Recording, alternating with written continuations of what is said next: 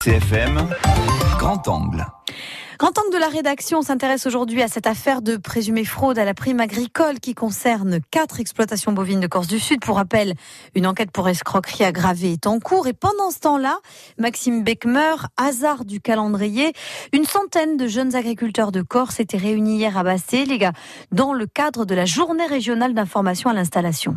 La dernière prise du CODAF, le comité départemental antifraude, a forcément beaucoup ému dans le monde agricole. À Bastéliga, c'était le principal sujet de conversation des jeunes exploitants, mais la plupart d'entre eux préfèrent privilégier la thèse de la méprise de la part des services de l'État et de la justice. François Laurent Pasquale, président du syndicat des jeunes agriculteurs de Corse du Sud. Ça nous met un peu en mauvaise posture, mais bon, après c'est un coup de l'État qui veut, faire passer l'agriculture pour de l'escroquerie. C'est que du faux, hein. ce qu'on lit sur les journaux et qu'il n'y a pas d'animaux sur l'exploitation, que les terrains ne sont pas visibles, que les, éleveurs ne savent pas où sont les terrains, tout ça. C'est pas vrai, c'est des gens qui travaillent qui ont des bêtes, qui sont en estive, qui n'ont pas pu les présenter, comme 90% des exploitants qui n'ont pas pu les présenter dans, les 24 heures, c'est tout. Hein. C'est juste un coup d'État, faire un peu de bruit pour montrer leur force. Hein. François Laurent Pasquale qui conçoit néanmoins que des exemples de parcours frauduleux existent dans l'île comme ailleurs. Euh, la fraude, il y en a encore, c'est vrai. On peut pas le nier parce que, mais elle est minime par rapport à ce qu'on entend dans les journaux et comme de partout. il y a de la fraude partout, que ce soit dans l'agriculture, dans, dans, les bureaux, n'importe où, c'est pareil. Hein. Pour son homologue du syndicat des jeunes agriculteurs de Haute-Corse, Florent Rangade,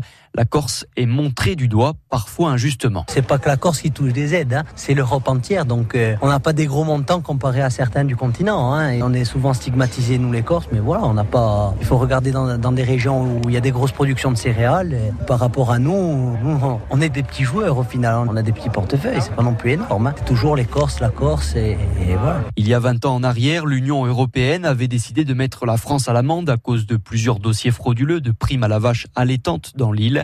20 ans plus tard, cette nouvelle affaire vient jeter incontestablement le discrédit sur une profession déjà en souffrance. Lisandro Angeletti s'apprête à s'installer en élevage caprin et il craint que l'agriculture corse ne soit davantage stigmatisée. Elle porte le discrédit parce qu'on associe des mots très simples, fraude, agriculture. Donc à partir de là, il y a une association de mots qui, porte préjudice. Maintenant, l'agriculture, c'est un, blason qui peut être redoré facilement parce qu'il y a des gens qui se lèvent tôt le matin, qui se couchent tard le soir pour valoriser ce métier. Donc euh, je pense que c'est un discrédit qui peut être euh, lavé, comblé assez facilement. Chacun à son niveau joue le jeu de la valeur et puis euh, des gens qui ont un petit peu plus de, de pouvoir peut-être réfléchissent à nouveau sur les systèmes qui sont mis en place afin d'éviter euh, ce type de mésaventures. Ne pas faire une généralité de ce qui peut être considéré comme parcours frauduleux, c'est le message de ces jeunes agriculteurs. Leurs syndicats et les élus de la Chambre d'agriculture devraient se réunir aujourd'hui pour tirer les leçons de cette affaire de présumée fraude. France Bleu, France Bleu RCFM.